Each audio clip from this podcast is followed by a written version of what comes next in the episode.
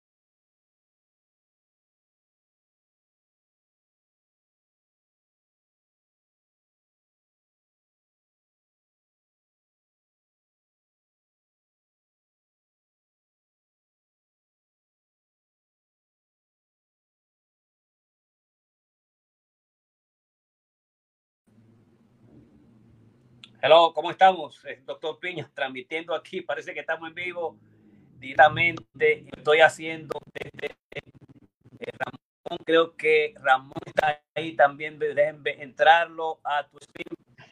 Eh, estás okay. adentro, Ramón, bienvenido. Gracias. Este, doctor Piña, lo estamos haciendo ahora desde, desde mi celular porque la computadora, el internet tiene problemas. No sé si estamos transmitiendo directamente en, uh, en, el, en, el, en Facebook, eh, pero dice que estamos en vivo. Tenemos 3, 4, 7 minutos. Corona Creativos Online, programa especial de cada día, lunes a viernes. Así que bienvenido. Me parece que también la atleta está entrando, la tenemos agregar al sistema y está en el sistema. Buenas noches y bienvenidos a todos en este día especial. Como ven, estoy transmitiendo en el celular los controles técnicos desde ayer. Hemos tenido dificultades en la transmisión. Así que buenas noches. Eh, ¿Cómo estás, Ramón Blandino? ¿Cómo está Karina Rieke? Muy bien, aquí en nuestra presentación habitual de los jueves de la corredera. Y bienvenidos a todos los que nos siguen, a ti y a Karina. Karina Rieke, atleta, ¿cómo está? ¿Cómo te encuentras? Estoy muy bien, se oye, no, parece que el internet por todo el área creo que es, no está funcionando correctamente. Así es que no sé eh, si, si, si, quieras de otra forma. Pues se está cortando en Facebook. Eh, ¿Cómo se ve Ramón en Facebook por allá? El, déjame chequear el, el, Facebook. El, Karina se estaba pixeleando, se estaba pixelando. Tú te ves mejor que el, cuando usa la computadora. ¿Cómo? Sí. Excelente. El del Karina parece que está teniendo dificultad, no está perfecto. Voy a entrar Karina, que parece que déjame entrar de nuevo. Está, está ahí adentro. Estoy haciendo con el celular. Estamos adentro. Así que, buenas noches. Así vamos a comenzar el programa. Eh, eh, estamos en vivo y vamos a comenzar con las, eh, digamos, Por favor, lo, pueden mute, eh, mute el, el, los micrófonos, sería interesante. Ya yo veo que aquí puedo entrar la computadora, eh, pero lo estoy haciendo aquí. Vamos a ver cómo se puede hacer eso. Entré a los controles. Y entonces ahí está Ramón Karina, doctor Piña, eh, pero no está funcionando allá, así que vamos a quedarnos aquí. Eh, fundamentalmente lo de siempre, el aspecto fundamental es dar los anuncios claves a todos. Es que en esta época, en esta época, ya eh, siempre Corona Creativo se creó por, por el COVID-19.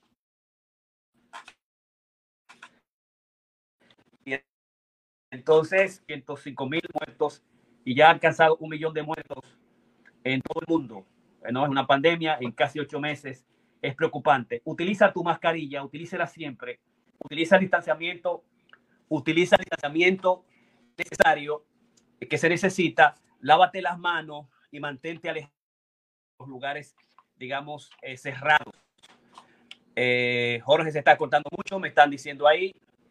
¿Qué me dice eso? Ahora su voz está cortándose, porque ya tengo la voz.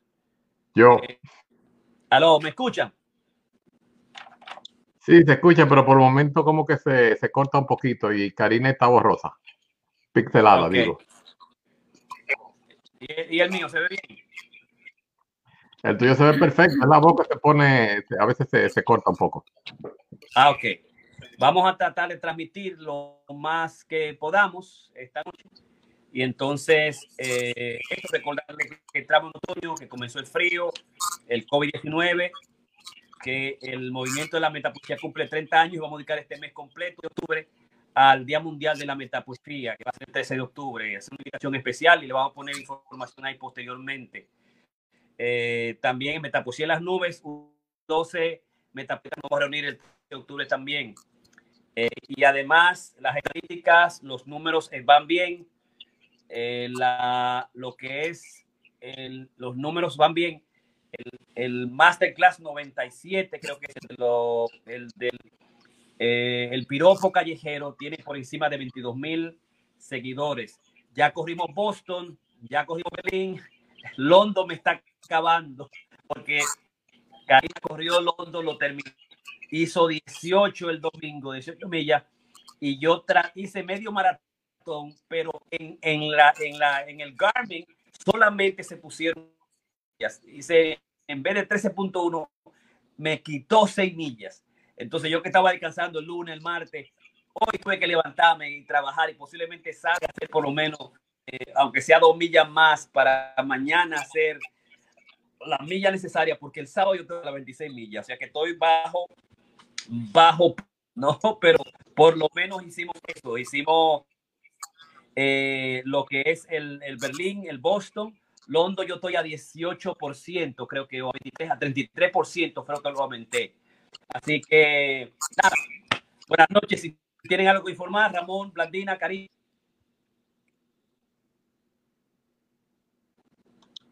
No, también yo, eh, ahí de yo estamos a 16 millas de las 26 claro, no estamos nunca tan cerca de, Karina. El domingo vamos a hacer 7 millas porque tengo que, estoy corriendo también un, un 10K de la US Track and Field el domingo. Y entonces la, las que me faltan, eh, las otras eh, seis o las otras cuatro o cinco que me faltan, la haremos entre mañana y pasado. Perfecto. Uh, eh, ¿qué tú tienes que informar?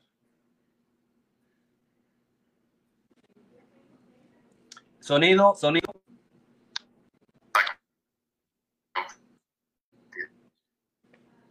Tu sonido no se escucha.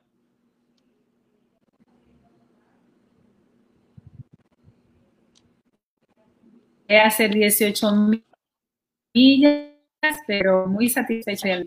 Eh, así, se, yo estoy en Facebook, pero se oye, se está cortando. Se está frizando. Se está frizando. Aquí ya entró de nuevo en la aquí, pero dice se escucha bien y yo me, veo bien y ya creo que entró el internet también aquí. Mira, si contigo, Karina. Eh, sonido. ¿Qué me preguntaste? Que ya entró el internet, si se te escucha bien. Ah, ok. Perfecto. Entonces, no, yo estoy satisfecha. Ya yo completé el long, esperando que venga el domingo para comenzar, entonces me parece que es, si no me equivoco, Chicago. Así que ya llevo tres maratones en menos de un mes y estoy muy, muy satisfecha. Estoy haciendo un maratón por semana. Eh, así es que un poquito más de las 26 millas, porque yo tengo mi programación de mi entrenamiento para este, el maratón de New York. Así que me siento muy satisfecha. Bien, perfecto. Hoy vamos a trabajar lo que son los programas, los programas entendido desde la perspectiva de la importancia de evitar fundamentalmente las heridas, las lesiones y al mismo tiempo aplicarla dentro de lo que son los maestros, unos ah, siete maestros de la programación en sentido general, eh, como son eh, Tim Knox, Peter Fitzgerald, Jack Daniels, Jeff Galloway, Carl Lieberman, José eh, Anderson y Bob Williams.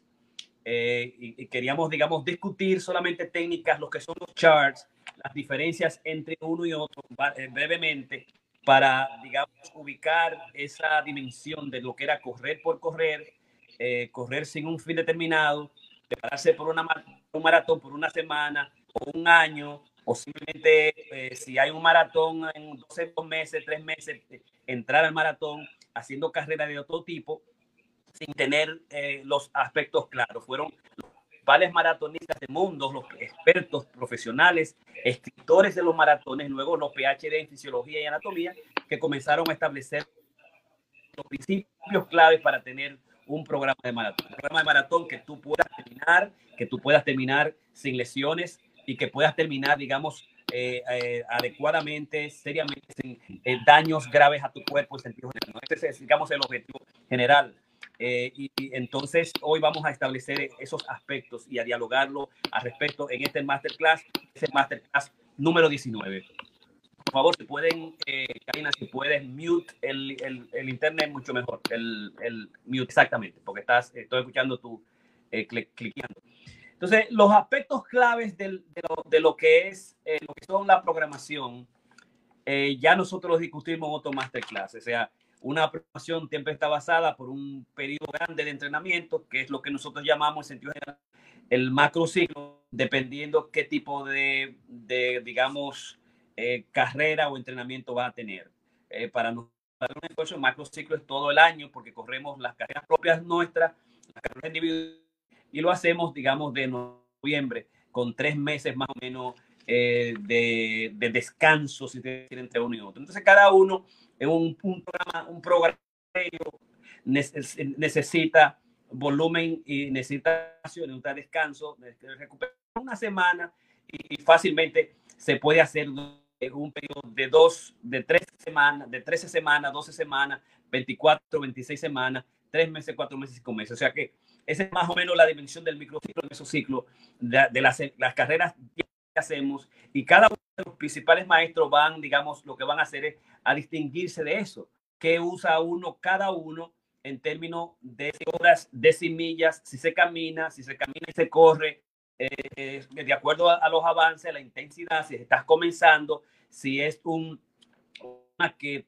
es uno, un novicio, un novato, eh, ¿verdad? De acuerdo a la edad, y de esa perspectiva es que se establece lo que llamamos la, la El otro aspecto es la sobrecarga. La sobrecarga debe ser eh, progresiva. En, en qué medida nosotros comenzamos a hacer más fuerte al cuerpo, a los ejercicios, el tipo de ejercicio que hacemos, esos son los aspectos fundamentales para no correr todos los entrenamientos, para no correr las rutinas de ejercicios todo el tiempo y estar todo el tiempo, ¿no? Entonces la sobrecarga es importante porque una ya sobrecarga va a llevar a la limitación del esfuerzo, limitación de, de, lo, de, lo, ganado, limitación en el progreso.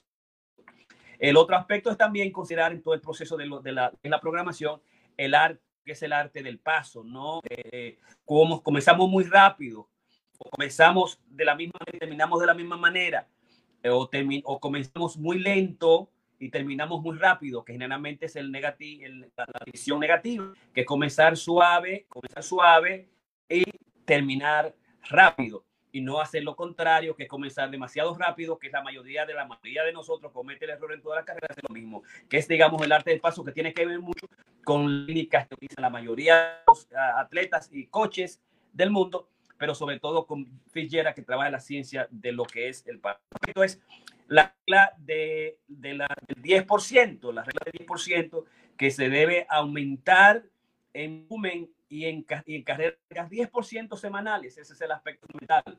No, si corrí 10, no puedo, eh, carrera larga, eh, correr 10, no puedo correr 15 al otro día o 20 al otro día, sino simplemente un 10% esa carrera. Eh, ese es el otro aspecto. La regla del 10% para aumentar el volumen de todos los aspectos del, del aspecto mato, me, eh, metaanalítico de lo que es eh, eh, el, la programación de los, de los, grandes expertos.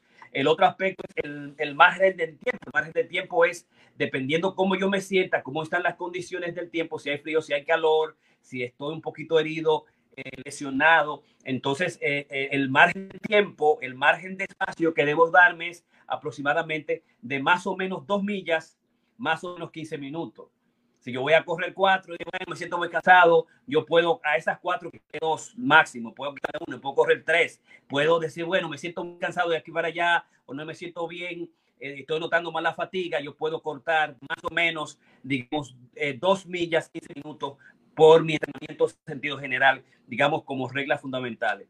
El, el otro aspecto es el, ent el entendimiento del esfuerzo ¿Cuál es el, ¿Qué significa esfuerzo? Cuando nosotros hacemos un misociclo a la semana, un macrociclo a la semana, ¿a qué le estamos diciendo nosotros esfuerzo? Porque cuando nosotros salimos a entrenarnos, a hacer entrenamientos rutinarios, lo que vamos a hacer es caminar o si vamos a, a, a trotar. Eh, ¿Qué es un esfuerzo? Es un esfuerzo cuando hacemos una carrera larga, es cuando hacemos un, un, un, un, un digamos, un eh, entrenamiento cruzado, es un esfuerzo cuando el microciclo, es un esfuerzo la semana en sí misma es un esfuerzo, la velocidad y como dije, la carrera larga. Todo eso son esfuerzos, porque la idea es que tú salgas a correr, que salgas a correr tranquilamente, suave, sin incluir ninguna otra cosa más. Pero el hecho de que tú tengas un microciclo, un mesociclo, un mesociclo, que tú tengas eh, eh, subidas y bajadas, que tú tengas, eh, digamos, carreras largas, que tú tengas carreras eh, entrenamientos cruzados, que te vayas a nadar, que utilizar, utilizar bicicleta y que también tú utilices velocidad como tempo y farlek, entonces, o intervalos, esos son, digamos, esfuerzos y deben considerarse como un esfuerzo. Y cada uno de nosotros puede solamente a, a, aproximadamente dos o cuatro esfuerzos durante la semana en mesociclo. Es decir, que no vamos a hacer dos y tres carreras largas como vamos a ver en algunos programas. Eh, se tienen hasta dos carreras dos carreras largas en la semana o se tienen tres, dos o tres eh, carreras de velocidad a la semana y eso es un esfuerzo. Y además tienen un esfuerzo cruzado y eso de dos o cuatro es demasiado. Dos, cuatro es demasiado en el término de esfuerzo. Y el último aspecto es introducir, mejorar profesional. Hasta que tú no logres mejorar, introducir las carreras largas, eh, debes eh, esperarte aproximadamente unas tres semanas. La carrera larga, uh, eh, digamos, siendo, digamos, 8 millas, 8 millas semanas mínimo, después te puede ir a las 10 millas, hasta que tú no te sientas confortable con eso, o con un entrenamiento de velocidad, o con un tempo en una velocidad particular, particular de tres semanas ahí, entonces ahí tú puedes introducir algo, mejorarla, y entonces perfeccionarla, y, la, el elemento fundamental de tres semanas. Entonces, y eso no va a de clase que dimos la semana pasada, es simplemente evitar lo que son las heridas. Es, es las claves de todo. Evitar las heridas, los daños y las lesiones que nosotros hablamos que van desde simplemente punzadas, desde simplemente calambres, esquinces, dolores regulares, eh, disconfort, molestias, que es el disconfort, a daños, los esquinces, eh, de fracturas, que son los aspectos más fundamentales, los, los del carro también del, del, del y los daños y dolores particulares espasmódicos que se dan en todo el cuerpo. Entonces, eso tiene que ver con todos los aspectos em, eh, meta-analíticos de lo que debemos ser un entrenamiento. Entonces, eh, a mí me gusta por lo menos situar algunos de los diferenciaciones que, que harían eh, los eh, Tim No, Peter Fitzgerald y Jack Daniels. Jack Daniels está íntimamente ligado a lo que es un entrenamiento, digamos, complejo y un entrenamiento para avanzados. Y cuando tú chequeas, digamos, su, su, su entrenamiento en sentido general, vas a encontrar una profundidad en el entrenamiento de las de siete semanas, de siete días y, aproximadamente unas 24 semanas, incluso 24 semanas para el, el, el, el entrenarse el maratonista, eh, digamos, ya que, que es avanzado. Eh, tú vas a estar en ese chart también muchos aspectos, muchos que posiblemente no se se ve aquí, eh, que son easy, muchas carreras, pero va a haber mucho que con el volumen máximo de oxidación, eh, con muchas, digamos, intervalos eh, y mucho trabajo para desarrollar todas las condiciones de velocidad de, del, del, atleta, ¿no? Eh, lamentable que ahora, esas son las diferenciaciones con lo que es el de, el de Jack Daniel, que posteriormente podemos nosotros volver a cada uno de manera eh, particular. Pero los atletas, digamos, entrenados, los atletas, Atlas van a utilizar Jack Daniels utilizando los principios que ya en otros masterclass nosotros eh, utilizado. El aspecto es el de el, el, el programa avanzado de, de digamos, de, eh, de, de Fitzgerald, que son los libros que nosotros hemos utilizado en los últimos masterclass, el 80-20, el, el, culto del, de la, de la eh, digamos, el brain training, el mental training, mental run, el, el, correr mental, el correr cerebral, que tiene que ver mucho con establecer el, el hecho. El correr es un asunto del cerebro, tiene que ver con la anticipación, la retroalimentación interna, subjetiva, objetiva, la retroalimentación colectiva y, digamos, cómo desarrollar las diferentes áreas del entrenamiento. Entonces, en Configera nosotros vamos a encontrar, utilizando los números de Jack Daniel, un número particular, número uno sabe que es consistente, eh, el número que tú tengas o los tus minutos, eh, tu minuto correspondiente a las millas van a ser consistentes, sea que tú corras un 5K, 10K, que hagas un tempo, que hagas un long run, eh, va a ser consistente. Y a partir de ahí, lo que hace Fitzgerald es, digamos, eh, profundizarlo y ir de un paso al otro utilizando di diferentes fórmulas para eh, trabajar, digamos, el maratón. Él vas a encontrar, por ejemplo, en entrenamientos básicos con, con rutinas que pueden ir de, comenzar con seis millas como entrenamientos básicos, trabajar luego los intervalos en el mismo microciclo, eh, trabajar, digamos, millas de recuperación, de recuperación, hacerte tiempo dentro del proceso de microciclo y al mismo tiempo hacerte las carreras largas dentro del microciclo en la, en la próxima semana. Entonces, te quiero explicar eso, cómo, digamos, eh, Matt Figuera va a utilizar todas las condiciones de la periodización de un, de un eh, entrenamiento, de una programación para hacerte su plan de, digamos que en el caso de él, Figuera hace plan de, eh, para personas que puedan correr más de 96 eh, kilómetros, al, a la, al, digamos, a semana, que serían más o menos unos 26, más de 50 millas por semana eh, y eh, con una programación hasta 30, 24 semanas eh, para los entrenamientos avanzados, ¿verdad? Eso es, digamos, en el caso de Pete Fitzgerald. Y eh, la, lo que yo quería traerle es eh, fundamental también al, al maestro uh, Tim Knox. Tim Knox va a estar basado en primero el hecho de que nunca corras un maratón a menos que por lo menos ya haya corrido un medio maratón. Eh, es el doctor, es el, hombre del Lord of Running. Para, para hacer una programación es el primer elemento que te dice. Porque no es lo mismo, nosotros los corredores sabemos que si le preguntan a la gente que corre, bueno, hay mañana un 10K, hay mañana un 5K y tú no lo piensas dos veces para correrlo, si te gusta mucho este fin de semana. Pero cuando es un maratón, dices una cosa un poquito más seria. No hagas, no te tenga un plan de programación si no tienes por lo menos un, medio maratón logrado. Se nos fue Karina. Eh, entonces, eso por un lado.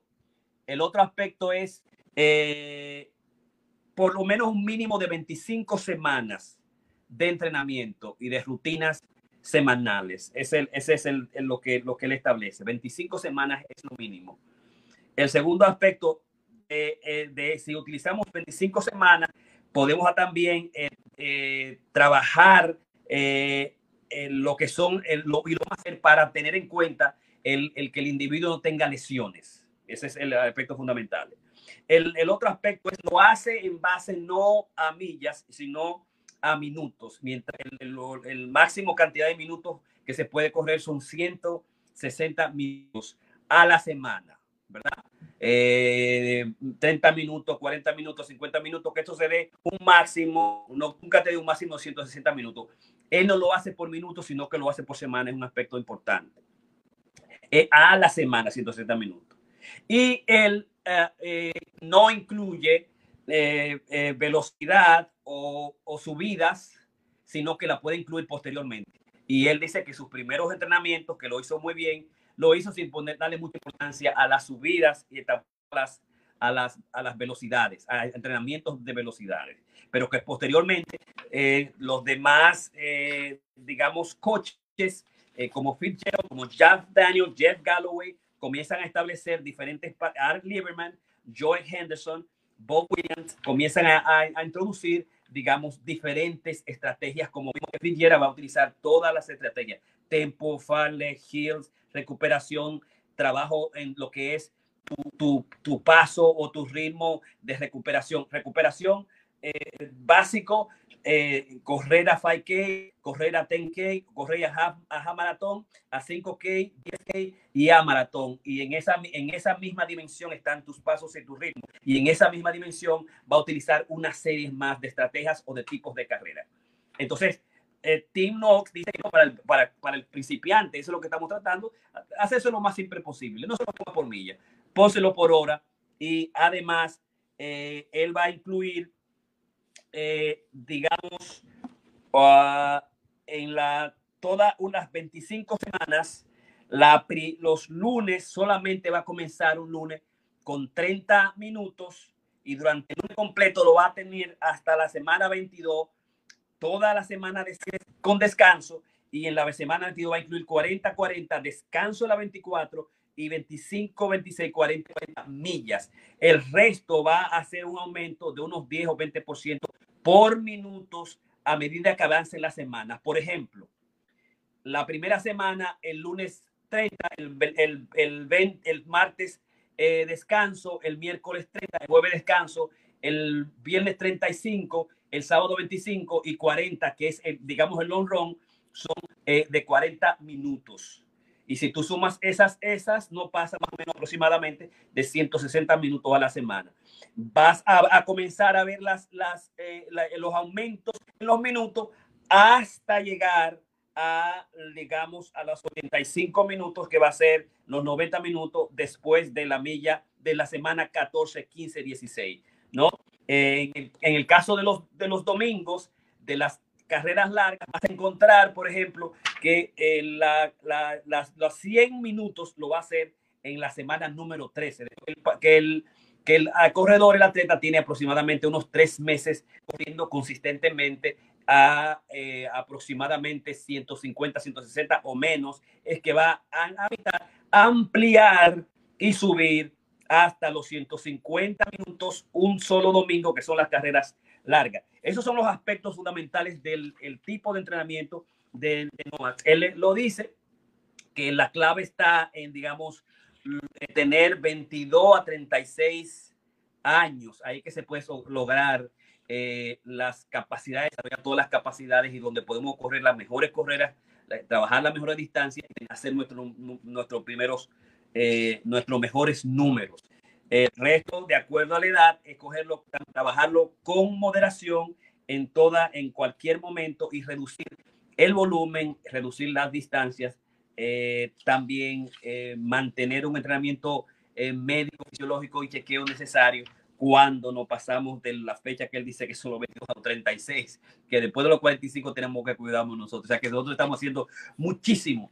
Así que esto es lo que quería presentarle hoy en esta introducción al masterclass de hoy, que son las, los tipos de programación, los, los programas de maratón con Tim Knox, Jeff Galloway, Jeff Henderson, Al Lieberman, Bob Williams, Pete Fitzgerald y Jack Daniels en el trabajo de Lord of uh, Running, capítulo 10, página 596-40, eh, de Tim Knox, hoy en el Masterclass 120 con Karina eh, y Ramón en estos días, digamos, difíciles de técnico. Así que te lo suelto a ti, Ramón. Sí, gracias. Un par de noticias también que tenía eh, para las personas que nos están siguiendo.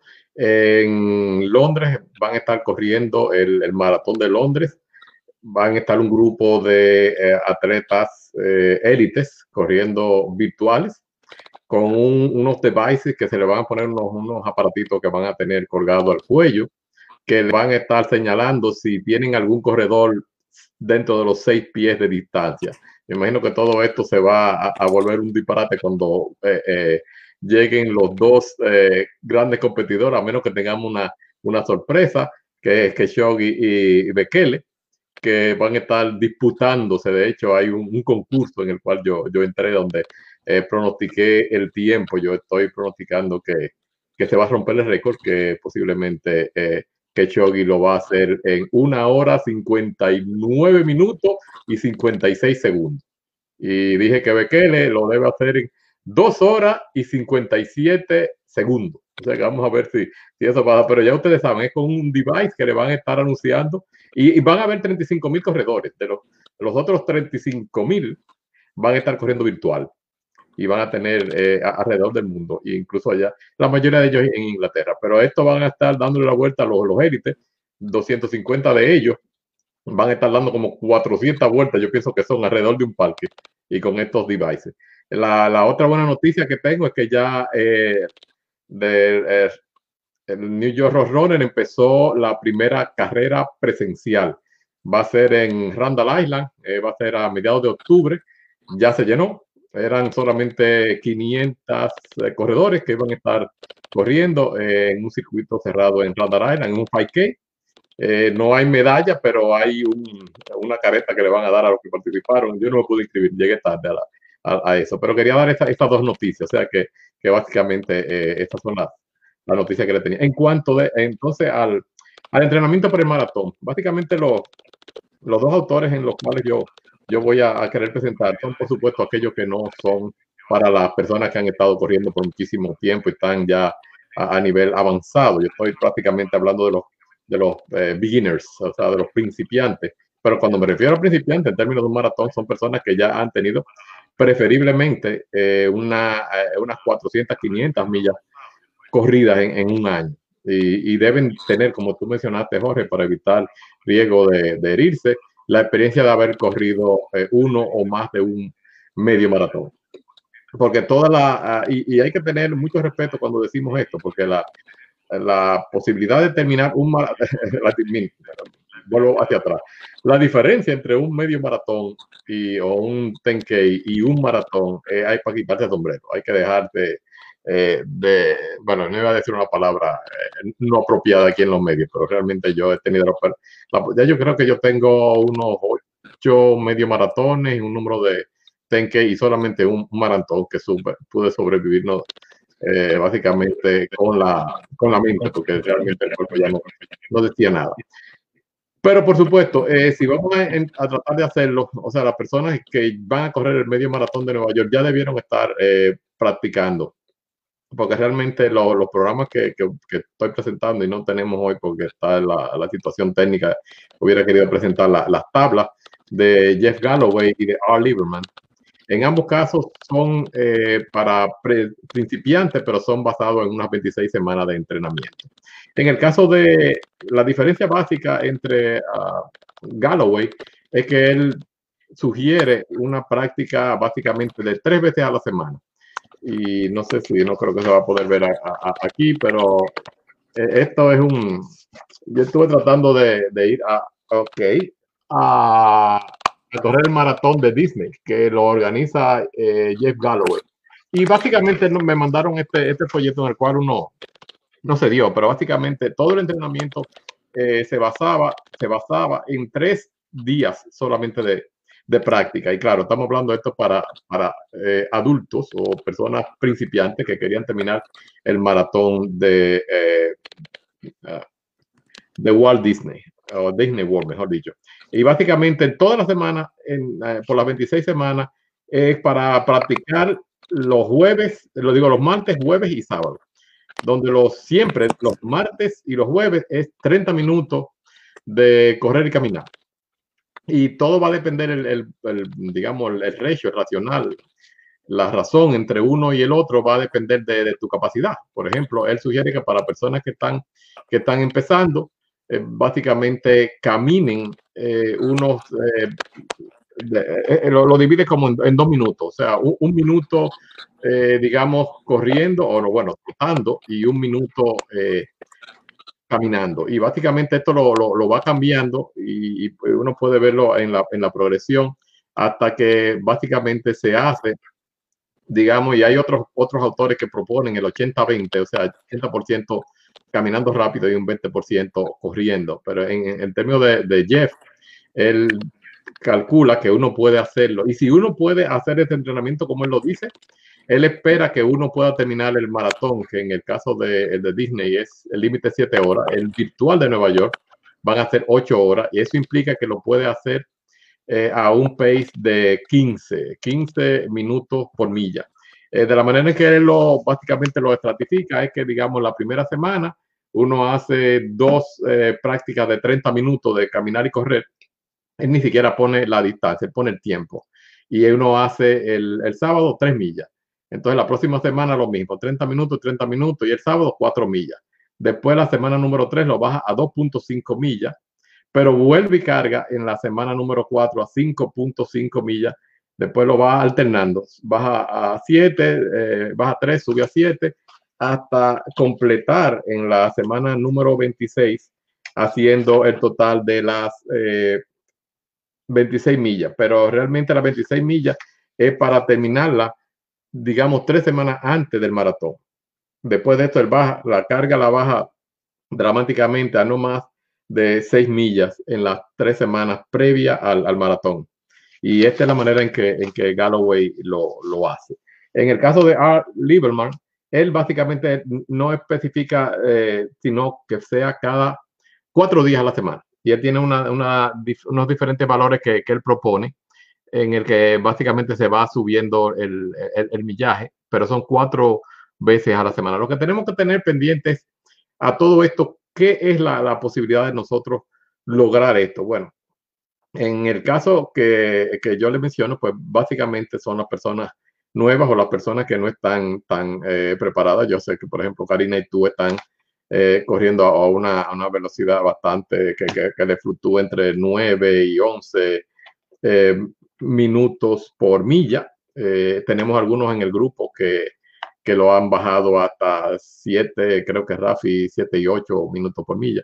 Pero esto realmente hay que tener mucho cuidado porque hay que entender que después de las, primero, después de las primeras dos horas que uno está corriendo, uno está cambiando todo el, el sistema energético, uno está cambiando y está entrando en lo que le llamamos el, el, el factor. Ya uno ha, ha, exhausto, uno ha gastado todos los, sistemas, digamos, y está pasando de un sistema aeróbico a un sistema anaeróbico. Básicamente uno se da cuenta que después de, la, de las dos horas, recordemos que uno siempre está sugiriendo aquí que mantengamos un, un conversational pace, un, paso donde uno puede conversar. Pero cuando vamos acelerando y después que pasamos de las dos horas, básicamente ustedes pueden ver que ya estamos en, entrando en una fase en la cual tú puedes solamente hacer oraciones, ya no puedes tener una conversación completa. Y eso, y después que llega entonces a las tres horas, pues básicamente ya tú lo que puedes hacer frase corta, sí, no, adelante, corre, you got this, ese tipo de cosas. O sea que, que realmente esa es una realidad. Eh, normalmente, en mi caso, el, medio maratón para mí siempre es, es alrededor de los 13 o a 14 minutos por milla y eso básicamente son unas 3 horas, 3 horas 20, dependiendo de, eso. hay que tener en consideración, dependiendo de dónde ustedes los que están corriendo van a correr el, maratón virtual de Nueva York.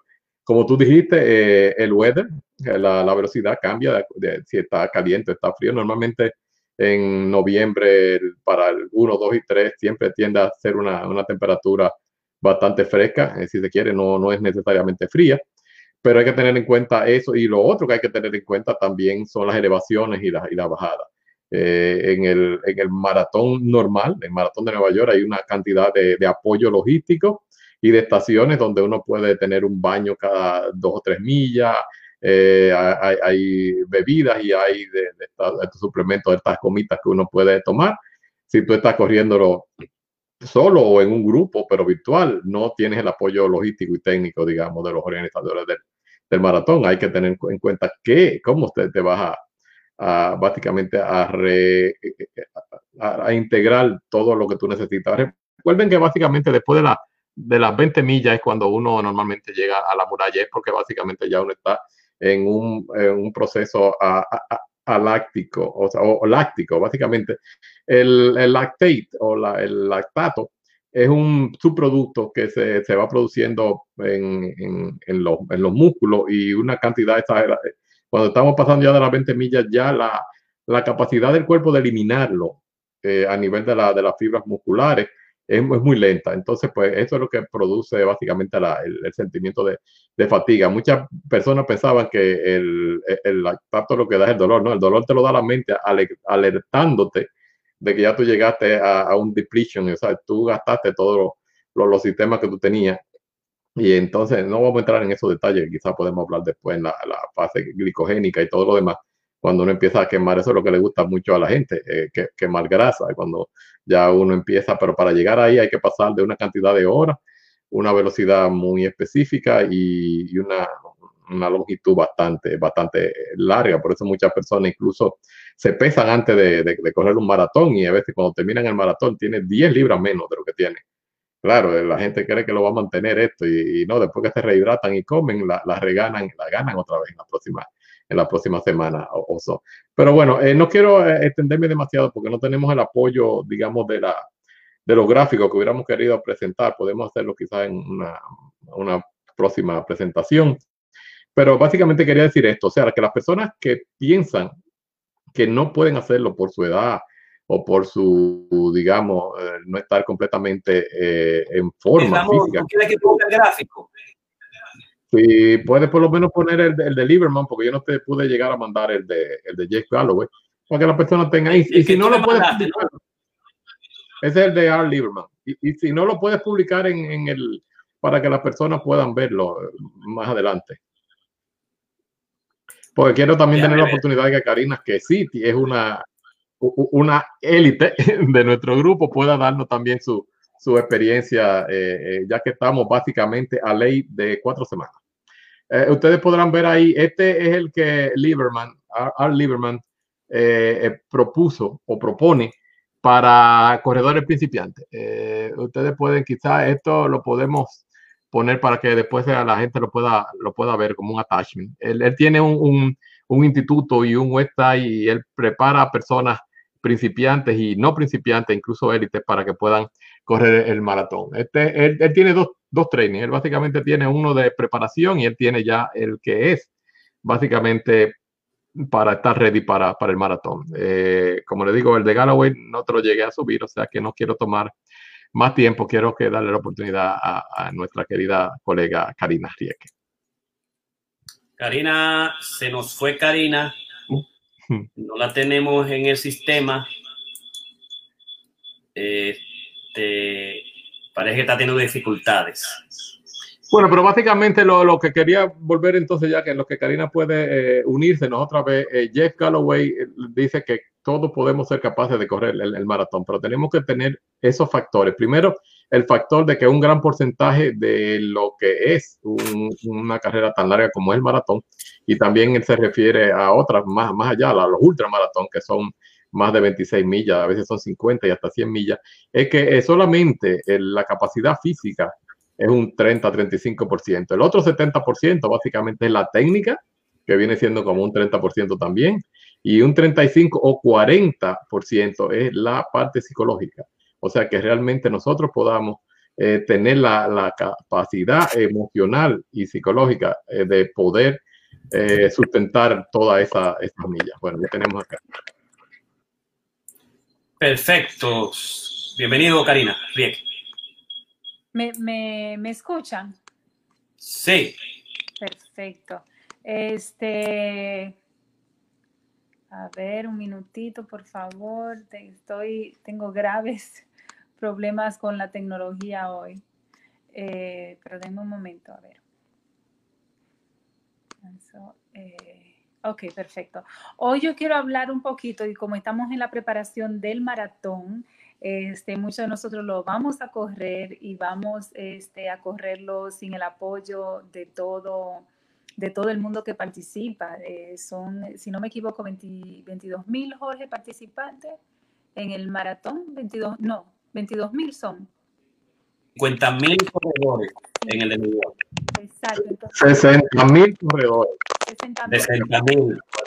35 mil están corriendo esta semana el de Londres. Eh, y normalmente son unos. Nueva York es más grande. Nueva York es más grande, casi Nueva York es más grande en términos de, de, Exacto. Entonces voy a bajar aquí a ver si me oyen igual. ¿Me oyen bien? Entonces, eh, una de las cosas que yo quiero traer en, el día de hoy es esa preparación, no solamente mental, eh, pero física que necesitamos tanto, ya que el maratón, como Ramón dice tantas veces, eh, se corre con, con la cabeza, más que todo se termina, eh, Ramón, no se termina con los pies, sino se termina con el cerebro. Este, y voy a entonces a tomar algunas recomendaciones de la que fue dos veces ganadora de, de las Olimpiadas eh, de, maratón, eh, Liz Jennings. Eh, entonces, para mí es muy importante, yo me llevo mucho de los consejos de las personas que ya lo han hecho varias veces este, y que son campeones, que han escrito libros, que hacen el research, que hacen los estudios. Así que yo sigo mis consejos muy eh, al pie de la letra. Así es que yo le traigo esas pequeñas recomendaciones que son importantes a la hora de nosotros correr un maratón. Este, a mí me encanta correr y yo en los en las últimos, eh, en, este, en esta pandemia, yo lo que me he enamorado y también, eh, no solamente de las carreras, a mí me encanta correr largas millas. Yo soy muy feliz corriendo eh, medio maratón, me encanta, realmente soy muy feliz eh,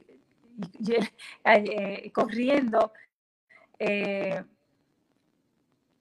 eso, ¿no? Soy, soy realmente muy feliz. Me, me, acerca mucho a lo que es la libertad del ser humano, que yo siento que, que está en, necesaria para nosotros vivir. Este, pero una de las cosas que quería compartir es que en estos últimos meses yo me he enamorado también de correr rápido. Yo nunca he sido una corredora rápida, yo me creo más una corredora de larga distancia y me siento muy cómoda porque yo disfruto sudar, disfruto correr, me encanta conocer mi cuerpo, ver cómo mi cuerpo reacciona con cada milla. A mí esas cosas me llaman mucho la atención este, yo me enfoco mucho en, eso, en esos pequeños detalles, cómo, cómo mi pie reacciona, cómo están mis rodillas, este, cómo están mis, mis, mis hombros, que tanto se agotan, aunque ustedes no lo crean, esto aquí se pone muy, muy tenso cuando nosotros este, corremos.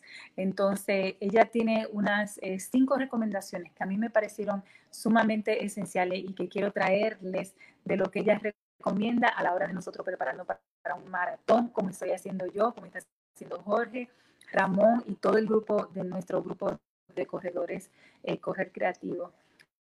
Este, entonces, eh, antes de correr eh, estas, esos, y ganar esos maratones, este, ella dice, da estos detalles. eh, de cómo realmente hacer una carrera, porque la carrera realmente no comienza cuando tiran el tiro, la carrera realmente comienza eh, meses antes, cuando tú te estás entrenando. Este era un maratón que yo estaba muy entusiasmada del año pasado para correr, porque son los 50 años de New York City Marathon, que es el maratón no solamente este, con más energía, de acuerdo a todos los expertos, pero también uno de los más concurridos. Eh, tú tienes gente cheering you up desde que tú comienzas aplaudiéndote hasta que tú terminas. Eh, hubo un momento en el maratón el año pasado que yo le dije a Jorge, me siento mareada, yo no sé si él se recuerda, era como por la milla, eh, estábamos pasando por Brooklyn, y yo recuerdo que yo le dije a Jorge, la bulla es tan grande que yo me siento como que estoy flotando, como que hay una energía tan grande que yo sentía, no sé si te recuerdas, Jorge, yo te dije, yo me siento como mareada, eh, y él me dice, sí, cógelo suave. Yo no, pero siento que como la, las bullas, porque en Brooklyn es muy, muy, tiene una energía. Además, Brooklyn es donde están la mayor cantidad de corredores de los cinco condados y eso me parece eh, interesante. Entonces, desde el momento eh, que tú eh, comienzas, sales de tu casa para hacer las 26.2 millas, este, el, gran, el gran reto está en tu cabeza. Entonces, desde ese momento que tú abres la puerta para correr esas 26.2 millas, el reto ya comenzó. No es cuando toquen la campana, el reto comienza en el momento este, que tú abres la puerta este, y comienza ese reto en tu cabeza. Este, no.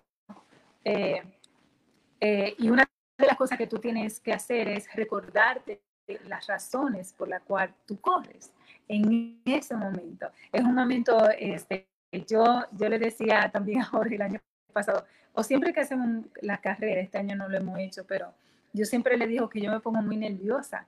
Para mí, eh, yo correr, usualmente duermo muy mal la noche antes, este, amanezco sumamente temprano, este, y sí, estoy muy hyper, porque para mí como que un, un, acontecimiento muy, muy grande, y a lo mejor son cinco millas, que no es que yo lo corro a cada rato, o medio maratón, que también lo corro a, cada rato, y yo no salgo a ganar ninguna medalla, y aún así realmente eh, se entiende que la carrera comienza en lo que es eh, en, tu cabeza.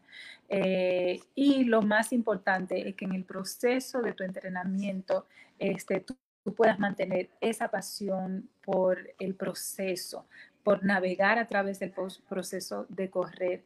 Y es algo que yo realmente le doy muchas gracias al universo, porque es algo que yo lo tengo tan, eh, tan en mí. Tan, y a mí me, yo, y yo lo comparto mucho, no por dármela, eh, aunque soy sumamente comparona, pero lo hago más bien para, para que la gente, para ver si la gente se puede... Eh, eh, si se le pega el entusiasmo de correr, que yo siento que es de alguna forma tan divino de ejercitarse.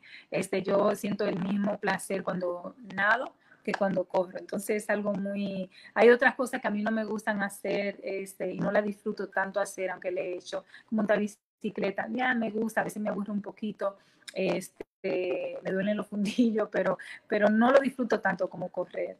No me reta tanto como, como la corrida, porque yo siento que la corrida es un ejercicio realmente solitario y yo siento que hay que simplemente muchas veces dejarse llevar.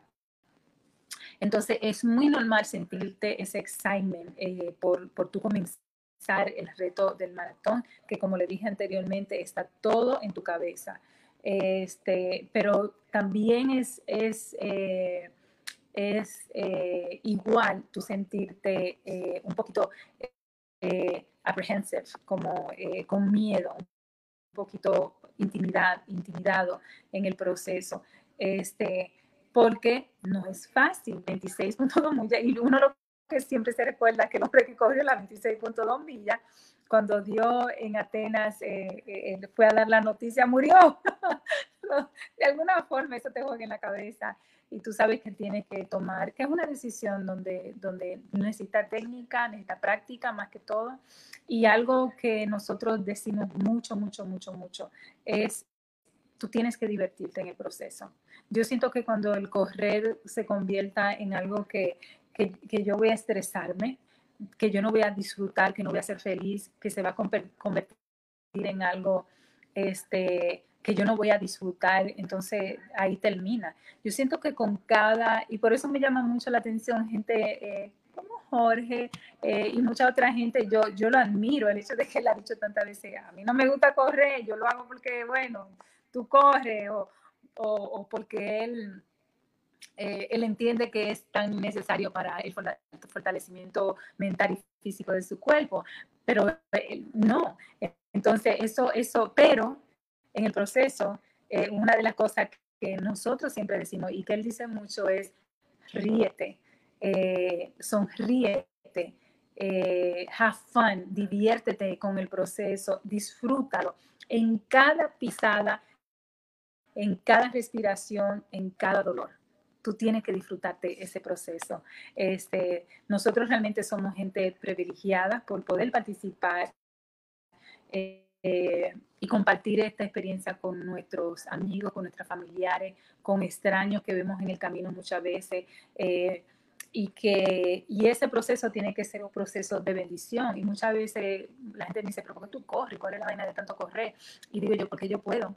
Este, hay mucha gente que no puede correr. Y cada vez que yo me recuerdo de lo realmente bendecida que soy en el proceso de que yo puedo salir a correr, que yo tengo ese eh, privilegio privilegio de que yo tengo eso, no solamente la fuerza mental, física de hacerlo, el entusiasmo, la pasión, pero realmente de que yo puedo. Entonces, eso es algo que nosotros no, podemos eh, dejar de tomar en cuenta. Entonces, esa es la primera recomendación que hace. Ella dice, tú tienes que gozarte el proceso, la carrera comienza en el proceso que tú te embarcas en, el, en la decisión de correr el maratón. Lo otro que ella recomienda y que nosotros lo hemos hablado muchísimo es tu zapato. Entonces, yo siento que los gears que tú te pongas este, son tan importantes como, como, como, como, las, como la decisión de disfrutar y hacer la disciplina y hacer el journal, el, el, el, el, enlace, ¿no? Este, pero los equipos que tú utilices van realmente a marcar tu corrida, si va a ser sufrimiento o no.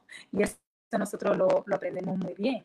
Por lo único que yo me devuelvo cuando salgo a correr es por mis letras de sol, aunque muchas veces está nublado. El otro día me fui, estaba lloviendo y yo me devolví porque la claridad, eh, quizá porque ya estoy acostumbrada, pero cosas tan sencillas como tu lente de sol son importantes. Yo no me pongo mucha crema, pero sí me pongo mi lente de sol, me pongo mi bueno tenis que ya he practicado con ellos este, eh, y, que, y que son parte del equipo importante de nosotros, ¿verdad? Si tú ves una gente que va a jugar pelota, ellos llevan su bate y ellos se aseguran de tener buenos equipos, de tener buenos guantes, este, si van a cachar pelota o si es fútbol, se pone su jarme, así que bien, bien grande, pero de alguna forma es parte elemental de lo que es su, su, sus herramientas de eso, la herramienta número uno para nosotros, realmente para cualquier corredor, baja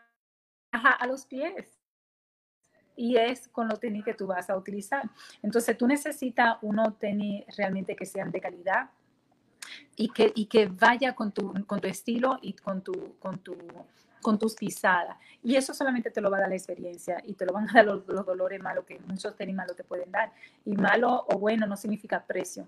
Este New Balance me parece que tiene precios que son accesibles. Lo que yo uso ahora creo que yo pagué 60 pesos hace eh, quizá un mes atrás, cuando fui a, Niagara Falls, este, y lo compré porque estaban en especial, creo que lo compré a 45 dólares y, y, yo estoy feliz porque además es el número que siempre uso con relación al estilo de, de esa de esa tirada que ellos hicieron. Ahora sacaron uno nuevo, tengo mucho miedo de comprarlo, no lo quiero comprar en línea porque tienen un estilo un poquito diferente, aunque es el mismo 860 que yo uso. Entonces, los tenis son sumamente importantes. Eh, y es lo que te va a dar esa, esa, estabilidad al correr, es lo que te va a dar esa fuerza. Este, yo cuido mucho mis tenis, yo no soy mucho de comprar tenis, yo me puedo pasar dos y tres años sí, con el mismo tenis, este, es algo que yo tengo que ir mejorando. Eh, no es como Jorge, Jorge creo que tiene 15 pares de tenis, Ramón creo que tiene muchísimos pares de tenis, pero mis tenis son muy exclusivos, yo, yo tengo una relación muy íntima. Se fue en Facebook? Entonces, yo voy a seguir hablando porque creo que quizá en Facebook puede estar, este, chequeate si Facebook está. Dime. Live, dice que estamos live. Entonces, este, los zapatos me parece que son herramientas sumamente importantes para eso. ¿Ah? Hello, la conexión se fue con Karina. Ahora estás adentro. Yo estoy ah, adentro. Continúa, continúa. Fue que se creo que estoy en Facebook también. Entonces, este, eh, entonces, tus tenis son herramientas importantes que tú tienes que utilizar. Además, son las que te van a prevenir de cualquier accidente. Yo tuve un accidente en el primer Brooklyn Marathon que yo hice. Me caí en la milla 1, me rajé la rodilla, me dolió muchísimo. Yo quería ponerme a llorar en el piso. Este, y realmente, literalmente, yo me, yo me puse a llorar, pero yo quería quedarme en el piso y los corredores pasándome. Jorge me levanta de la mano y me dice, arranca, no, no, no, esto no es tiempo para llorar. Y yo no pensaba que yo iba a correr con tanto dolor la milla uno. Este, y la terminé y yo recuerdo que me tuvieron que cortar mi pantalón que costó 100 dólares, me dolió muchísimo, 98 dólares, este, pero estaba muy, muy herida. Y, yo siento que fueron unos tenis eh, que yo tenía, que eran, son muy famosos, son los, los Brooks, eh, que yo quería mucho comprármelos, eran bien caros. Este, sin embargo, yo siento que fueron los tenis que, que, hizo que yo me cayera. Sara, que es una compañera del grupo que también muy, muy, una corredora muy extraordinaria, ella tenía los mismos tenis, nos lo habíamos comprado al mismo tiempo y ella también se cayó. Eh, ella se cayó en la última milla, yo me caí en la primera, terminamos bien, pero las dos teníamos los mismos tenis. este, entonces, esas son cosas que me parece que son importantes, las herramientas, las medias son importantes. Ramón habla mucho de ah, comprar las medias que son compress, que te aprietan también. Este, esas son las que yo siempre uso, yo tengo tres pares, yo me lo alterno, yo lo lavo mucho, son sumamente caras. Fui el otro día y cuestan 45 dólares una media de esa, 35 dólares si la encuentra barata. Este, pero vale la pena porque te ayudan a correr mucho mejor. Cuando yo corro millas, más de seis millas, siempre me la pongo este, y además me siento que me fortalece mucho. Este, ponerte las vaselinas, este, hacer todo el ritual que uno hace para eso. Yo ahora lo que estoy haciendo es que cuando voy a correr mis millas largas, yo me preparo, eh, me levanto dos horas más temprano, me trato de comer algo, una tontería, ¿no? Un pedazo de galleta, pan, porque yo suelo no comer antes de correr, aunque a veces para 18 millas yo no comí absolutamente nada. Yo siento que yo corro mejor. Este, eh, me puedo tomar un sorbito de, líquido, pero eh, a mí no me funciona porque realmente me he entrenado así. Hay gente que prefiere darse un buen desayuno, comerse una tostada, un pan. Si eso es lo que te funciona, tú tienes que saber qué es lo que te funciona y el entrenamiento ayuda para eso. Eh, para tú tratar cosas que realmente te puedan funcionar. Lo otro importante que habla Liz es crear un plan y mantenerlo. Este, eh, cuando tú vas a correr un, maratón, lo más importante son las rutinas y la consistencia de ejercicio. Tú no puedes hacer este, absolutamente nada si tú no tienes la rutina, si no tienes la consistencia este, y si tú no vas a quedarte con ese plan que tú decides que es el que te va a fortalecer. A mí me funciona. Jorge corrió un maratón una vez, el de John First, sin ningún tipo de entrenamiento. Creo que había corrido antes de sus cinco millas y él lo terminó. Por eso yo siempre digo, Jorge es un atleta y su madre, porque muchas veces yo siento que él no tiene que entrenar como yo me entreno y él termina quizá minutos menos que yo, pero lo termina más desbaratado que yo eh, por supuesto, pero lo termina. Entonces, quizá hay gente que, que, le funciona, que le funciona eso. A mí no, a mí me funciona mis entrenamientos, yo corro mejor, me siento más sólida, me encanta la disciplina y yo no lo podría hacer diferente. Las veces que lo he hecho diferente sin entrenarme lo suficiente, me ha ido muy, muy mal, porque me da mucho, mucho dolor, porque sufro mucho. Este, eh, y yo no lo recomiendo, pero yo siento que la gente tiene en el proceso que buscar y decidir qué es lo que te funciona. Para mí, en comenzar un plan, este, mantenerlo y terminar con ese plan hasta el final es lo que a mí me funciona. Este, y ver si ese plan se, puede, se tiene que modificar. En el proceso nosotros tenemos que ser flexibles, nosotros tenemos que crear de alguna vez nuestras propias limitaciones y saber cuándo tenemos que hacer modificaciones. Muchas veces el plan que yo estoy siguiendo ahora, que es un plan bien avanzado, de correr 30 y, un promedio de 35 millas a la semana, eso que yo estoy haciendo ahora, este, yo lo he tenido que modificar y yo he tenido que bajar a 23 millas porque no he aguantado el, el, el, fuerte. Y ahora yo me siento muy fuerte para, para, poder aguantar el fuerte. Lo otro es, este, embrace. Tú tienes que realmente eh, entusiasmarte con lo que son los beneficios del correr eh, y, y, saber este, cuáles son esos beneficios. Hay muchos beneficios que te da correr. Te ayuda mucho con la ansiedad, te ayuda mucho con la depresión, te ayuda mucho a mantener tus ideas, enfocarte, este, a comer mucho mejor, a ir al baño mucho mejor. Es decir, tiene mucho, mucho, mucho beneficio. Este, eh, pero muchas cosas nosotros podemos hacer para nosotros beneficiarnos muchísimo más de lo que son, eh, de, todo esto, que, de estos beneficios que nos da este, están mucho, yo siento, y el PhD, de eh, mi tesis de doctoral va en esa línea de, la mentalidad, del awareness que nosotros tenemos que mantener a la hora de nosotros este, entrenarnos eh, o hacer cualquier tipo de ejercicio, ¿no? Eh, y mantener lo que es tu dieta, la circulación de la sangre, es decir, te ayuda mucho con tu inmunidad, con la circulación, este, con tus posturas, te ayuda mucho más a mantenerla, te mantiene mucho más positivo, te puede empoderar muchísimo más, te puede dar mucho más energía. Es decir, las, eh, tú tienes que adueñarte de lo que son esas motivaciones que te van a ayudar a transformar en el proceso tu cuerpo y los beneficios que tiene correr. Entonces, si tú te auto, autoalimentas realmente de eso, te va a ser muy, muy beneficioso este, a la hora de tú decidir comenzar y decidir terminar. Pues nosotros mucho decidimos comenzar, la cuestión es mantenerlo y poder terminar en eso. Eh, lo otro y último es, tú tienes que descubrir cuál es tu estilo. Este, y tú tienes que descubrir ese estilo que te hace correr más confortable, más cómodo en tu propia piel.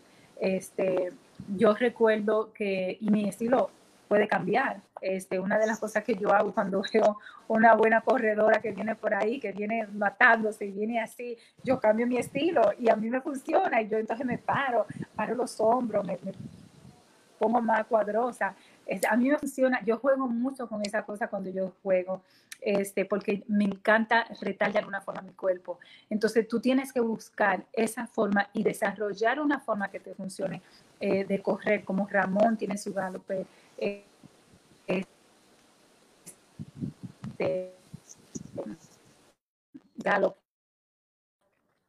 este, y de alguna forma es eh, nosotros desarrollar un estilo que te fue el estilo mío, un estilo de comodados, tus, tus, tu, cabeza totalmente relajada cuando tú corres, los, hombros eh, tienen que de alguna forma caer muy naturalmente, tú tienes que estar muy consciente, ¿por qué? Porque en el entrenamiento, en las millas 5, 6, 7, 8, eso no importa.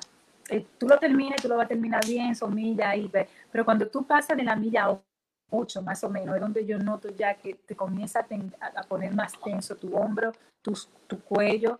Eh, no hagas así, nosotros tendemos a correr ya cuando vamos por la milla 18, como yo estaba ese día, yo recuerdo que, que cuando dábamos la milla 16, yo decía, ok, me faltan dos, son, van a ser la madura, déjame relajarme, y yo comienzo entonces a relajarme este, y a irme más suave, a, a gozarme y a decir, yo ahora voy a entrar en otro pace, ya yo estoy, me faltan dos, yo dije, Ramón, me faltan dos millas para cruzar la pared, eh, voy a entrar en dolor, estoy sola, este, que a mí no me gusta mucho correr sola.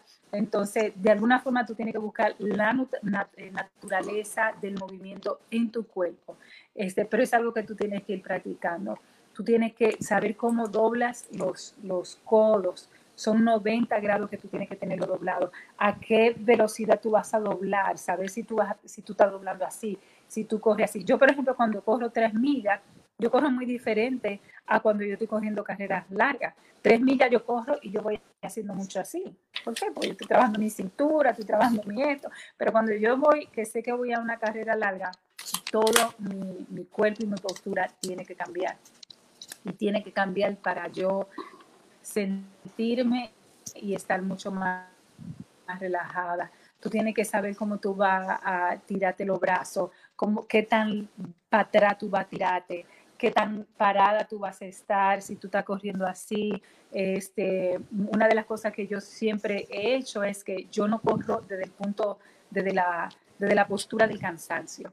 Si yo corro de la postura del cansancio, eh, eh, y algo que yo veo a veces en algunos de los corredores que corren conmigo es que ellos corren como si estuvieran ya cansados eh, y corren así por mucho tiempo. Eh, y yo me aseguro de no correr desde el punto del cansancio, que es muy fácil nosotros hacerlo. Este, eh, y, esas son cosas que a mí me funcionan mucho. Eh, tú tienes que de alguna forma saber y descubrir cuál es tu estilo de correr y solamente eso tú lo descubres realmente corriendo, qué tanto tú te vas a inclinar, cómo tú vas a bajar las, las bajadas, ¿no? las montañas, cómo vas a subirlas, este, si tú la vas a subir así, qué tanto tú tienes, dónde tú tienes que mirar, ¿no? Si tú tienes que mirar allá o tú tienes que mirar aquí abajo, ¿no? Cinco pies eh, de tus pies, ¿no? Cinco pasos de tus pies. Este, sentirte balanceado y en control. Eh, y al final del día, no te compares a otro corredor no te compare a ese corredor que tú sientes eh, en una carrera, no estamos hablando de un maratón. Este, tú tienes que seguir lo que ha sido tu rutina. Eh, es una carrera contigo misma. La mayoría y casi un 90%, y nosotros lo sabemos, un maratón es un 90% mental. Este, y lo demás es entrenamiento, tenacidad, disciplina y muchas ganas de terminarlo. Excelente. Excelente la presentación de la poeta atleta Karina Rieke. Eh, los, los, celulares, por favor, si lo, lo, vayan. Estamos completamente, en mi caso, haciendo todo el programa a nivel del celular, lo que es bueno. Ya yo puedo poner a Karina sola, ¿verdad? Puedo sacar a Karina, puedo poner a Ramón solo, ¿verdad? Eh, puedo sacarlo, podemos ver los tres y también puedo escucharlo directamente. O sea que cualquier parte del mundo con esta programación nosotros podemos hacer todo el juego bello. Podemos, yo puedo poner los banners, eh, puedo poner los anuncios porque los anuncios todos están programados directamente. Excelente, excelente. El Meta Estudio Digital es absoluto. La computadora está dando pela y no sirve para nada. Y no solamente eso, sino que se acabó aquí pero el sistema está dentro en vivo. O sea que si nosotros nos quitamos por cualquier razón, Ramón puede seguir su programa directamente. O si Ramón y yo no estamos trabajando, Karina puede seguir su programa directamente. Lo que más funciona, también está funcionando mucho el, eh, los, eh, los earphones. Que sea que si puede conectar, Karina, después los earphones tuyos aéreos con los tuyos o esto, sería interesante porque el sonido no se, no se, no se destruye tanto. O buscarnos después un mejor audífono. Pero se escucha excelente. Así que vamos, estamos probando, encantado completamente. Yo estoy, yo estoy, yo estoy, yo me puedo hacer la programa donde quiera, en cualquier parte del mundo. Pueden miren ver la oficina directamente. Puedo hacerlo afuera, adentro. O sea que esto me parece que es una chulería y va a traer, ustedes les voy a dar sorpresa dónde que yo voy a hacer los programas para la próxima. ¿Y dónde tú estás? Así que ya tú sabes. Así que vamos a ver si funciona y nos vamos a unos comerciales. Estamos eh, celebrando los 30 años de la metapoesía en octubre, que surgió el 13 de octubre de 1990. El 13 de octubre en, en un COCREA vamos a lanzar el, el vamos a lanzar el, digamos, el Día Mundial de la Metapoesía como un género nuevo. Mucha gente me ha preguntado eso, doctor Piña, ¿cómo es que yo puedo hacerme, digamos, un metapoeta? Digo, bueno, ahora lo puedes hacer nombrando tus textos, tus fases metapoéticas. Y cada texto que nos llegue a nosotros en cualquier parte del mundo como metapoesía, nosotros lo vamos a coger como nuestro, siempre y cuando estén dentro de nuestra filosofía. Así que por eso vamos a una pausa con el, Movimiento Internacional de la Metapoesía, hoy en el Masterclass número 120.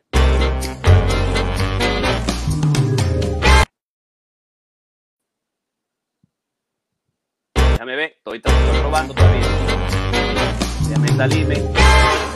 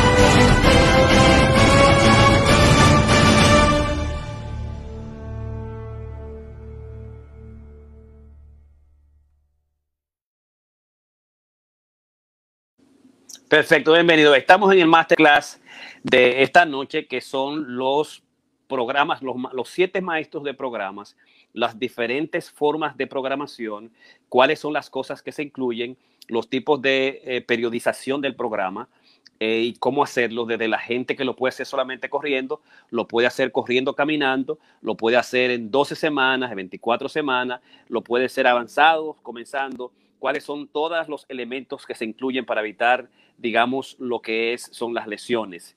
Eh, y esa, esa ha sido nuestra presentación de hoy. Entonces yo quería algo, algo tocar algo importante, o sea, que, eh, que Ramón planteó, y es el hecho de que la fatiga comienza y termina en el cerebro. Y es el recurso que tiene el cerebro para decirle al cuerpo cuándo falta o no falta, eh, digamos, glicógeno cuándo falta o no falta, digamos, la, la, sustancia que va a permitirme a mí respirar, vivir y no colapsar como Filipides, quien dijo, ni que camen, hemos vencido cuando llegó el soldado, ¿no? El cuerpo lo que va a hacer a través del recurso inconsciente de, la, de, la, de lo que es, eh, él le llamó la teleanticipación. La teleanticipación es que me dice a mí cuán preparado yo estoy de acuerdo a mi entrenamiento para yo correr 5, 10, medio maratón o un maratón.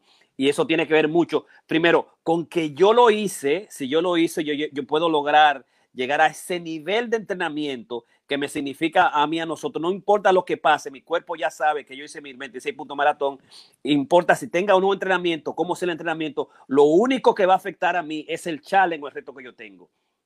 Si son 5 horas, 6 horas, 7 horas, si yo lo, me entrené en términos de hacerlo 5 horas, entonces mi, mi, cuerpo me va a responder a eso de entrenamiento que yo tengo por el concepto de anticipación. Pero aún más, yo puedo decir, yo corrí el maratón, yo lo corrí en cinco horas, pero en esta ocasión el tiempo es tan bueno, yo me siento tan bien, me he alimentado tan adecuadamente que yo voy a darlo todo y puedo asombrarme y trabajarlo en cuatro horas y media, por hora y cuarenta y cinco, o bajarle cinco minutos, ¿no?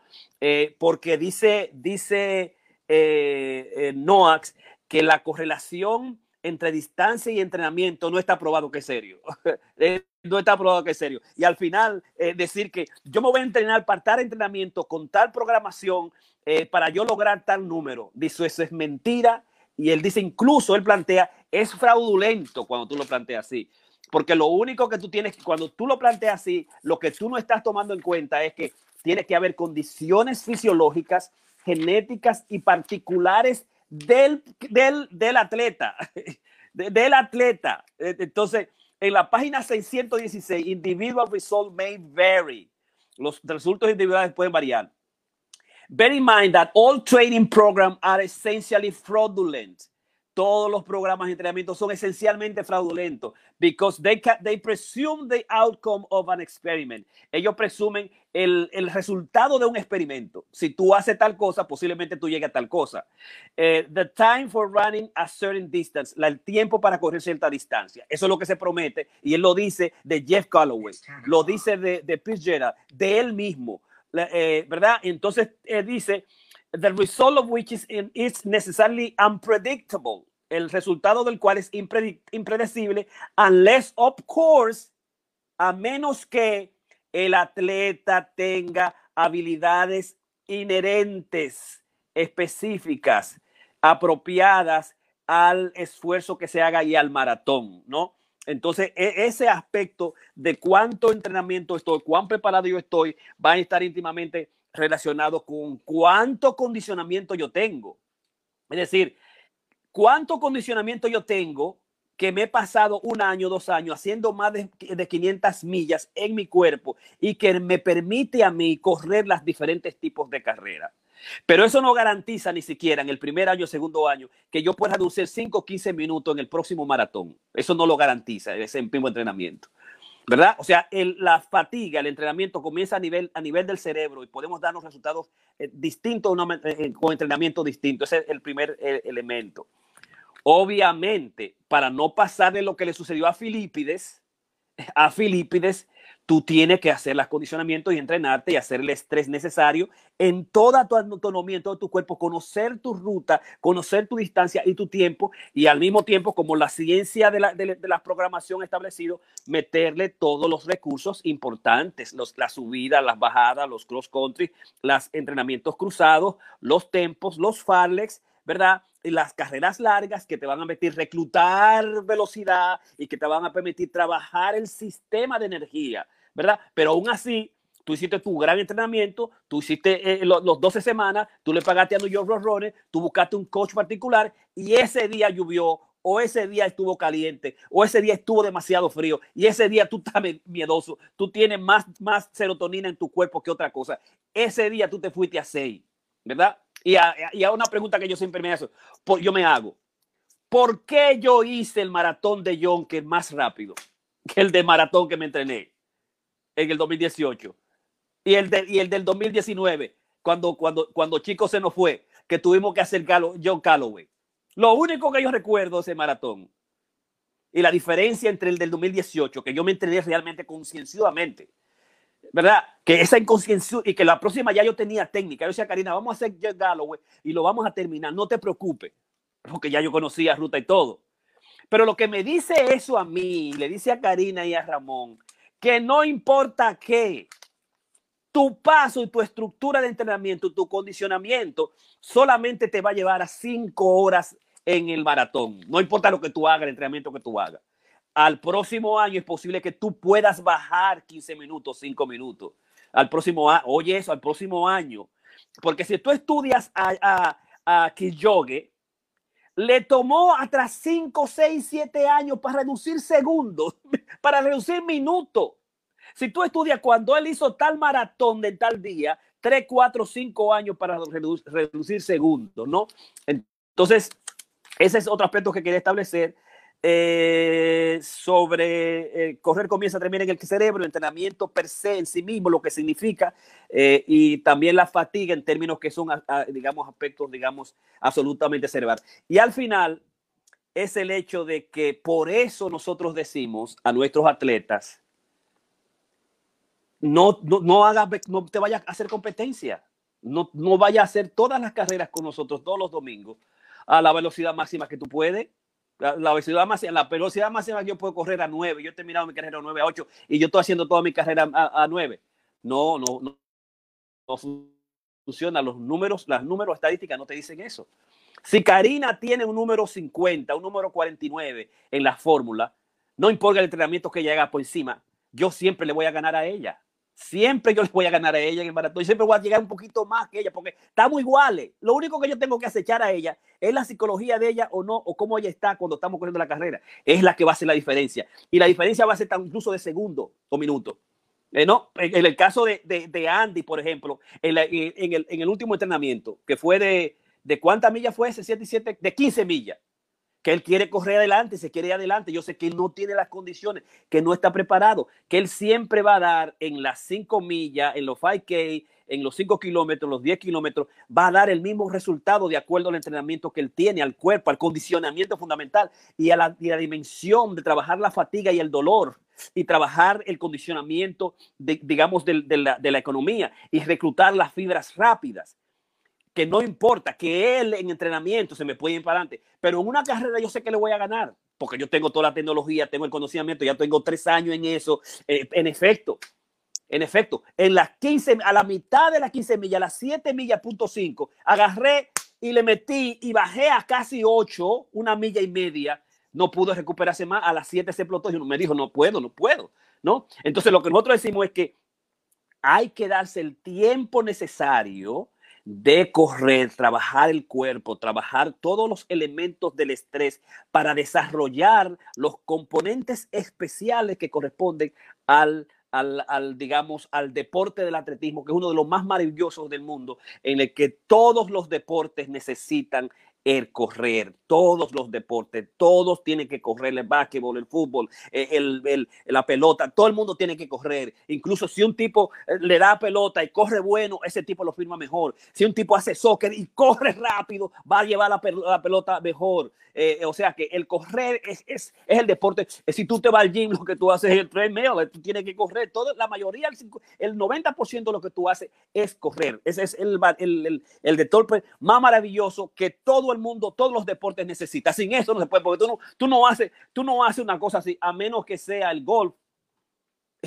que el golf es verdad tú no vale que te da un fuetazo y entonces te caminan y te agarran toda la vaina porque es del burgués, es del rico, te agarran, te agarran el car y tú tienes un car para que te hagan toda la cosa y tú no ves a nadie corriendo buscando bola. Pero eso que es el único, pero después todos necesitan, digamos, el correr. Ramón. Sí, básicamente eso es, correcto y una de las cosas que mencionaba Karina es lo que estamos hablando, como le llaman el de running economy. Eh, uno básicamente lo que tiene que aprender a correr en flow a correr en un momento que está, eh, cuando dicen el, la economía del correr, es que básicamente tú puedes utilizar todo tu, tu sistema óptimamente, o sea, desde el punto de vista anatómico, fisiológico y psicológico. Y eso es básicamente lo, lo, lo que se trata aquí. O sea, la, la, idea es tu poder optimizar, y ahora que estoy uh, tomando unos, unos cursos de, de, fisiología y anatomía, es que me, me, he dado cuenta que todos los músculos cuentan, hasta lo que yo no me imaginaba. Y estoy viendo que que uno puede eh, entrar en un proceso de economía del correr cuando uno usa, incluyendo los músculos del cuello. Y yo me decía, ¿qué, qué diablo tiene esto? Y estamos estoy leyendo la parte de, de, la postura y cómo uno puede, y, y claro, ellos están definiendo en, en, ese curso, en ese entrenamiento, qué cantidad de optimización tú puedes lograr cuando tú estás usando una serie de músculos que no son necesariamente eh, usados en el correr pero que es, es, es, un approach sistémico, básicamente que todas las partes de tu cuerpo tú puedes eh, activarlas eh, y, y, básicamente puedes entrenarlas para que puedan suplementar aquellas que son activas eh, y que muchísimas veces la gente piensa como, como yo inicialmente pensaba, que era la pantorrilla, los muslos, los, los, los, los tobillos, los, los, pies, no, también los, glúteos realmente es un área que nosotros no cuidamos. Y eh, los codos, como decía Karina, como uno lo, la presión que uno eh, lo utiliza. O sea, nosotros tenemos un desperdicio increíble de, de, energía cuando no estamos corriendo en utilizando ese principio de, de, de running economy. Excelente. Eh, eh, también otro aspecto es que el running, la economía del correr es, es, es clave, como dice Ramón, ¿no? Y con eso es que nosotros tenemos que salir cuando salimos a correr. Eh, eh, cómo yo voy a correr hoy y, hacer el checking, el, el, checking necesario. Después que yo agarré y puse mis, eh, lo que son mis gears, mi, mis aparatos tecnológicos, ¿eh? No te, no se escucha, tú, no te escucha, tiene que hacer eh, el, el time mute. Eh, no, ¿tú me hablas a mí o a Karina? No, a Karina. ¿Qué me estaba diciendo? No se oye, no se escucha él. ¿Se oye bien ahí la mujer? Sí, sí yo los oigo a los tres, lo oigo, yo los oigo los dos. Yo, yo siempre espero que sí se oye. Sí, entonces lo que quería decir, uh, mute el tuyo, Karina, que me hace eco el tuyo. Es ese, cuando tú sales a hacer el, el, el checking necesario, o sea, en términos de que cómo está mi cuerpo hoy, cómo está mi psicología, qué está pasando, eh, una, una relación psicológica. Ok, comencé a correr, estoy en la primera milla, en la segunda milla. ¿Qué está pasando? Mi, mis, mis, eh, mis zapatos están bien, están bien amarrados.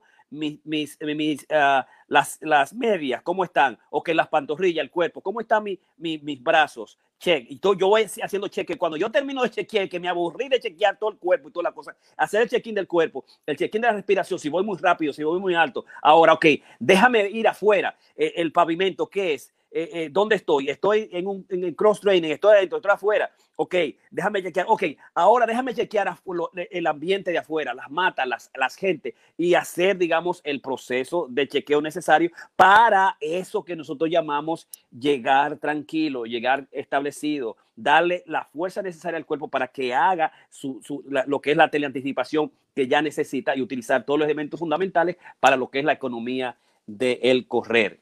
Así que si Karina no tiene más nada que decir, nosotros eh, acabamos hoy nuestro Masterclass 120 sobre los programas, los maestros de la programación de los maratones, todo lo que tiene que ver la ciencia clave sobre cómo programar para evitar eh, digamos, lesiones, evitar daños y llegar seguro, terminar nuestras metas, las metas más extraordinarias, más preciosas, más importantes del mundo, la que el 1% de los seres humanos completa en cualquier parte del mundo, que es la, completar un maratón. Así que lo invitamos que lo hagan, que se unan al club, que este domingo vamos a tener un retiro especial, un, un think tank para, digamos, trabajar eh, las filosofías, las teorías, los senderos y las meditaciones que todos nosotros, el Club de Vivir Creativo, necesita. Así que muchísimas gracias, Karina Rieke. Muchísimas gracias, Ramón Blandido. Es el doctor Piña que le habla. Estoy contentísimo de estar transmitiéndole aquí desde mi celular, que lo único que tengo que chequear es que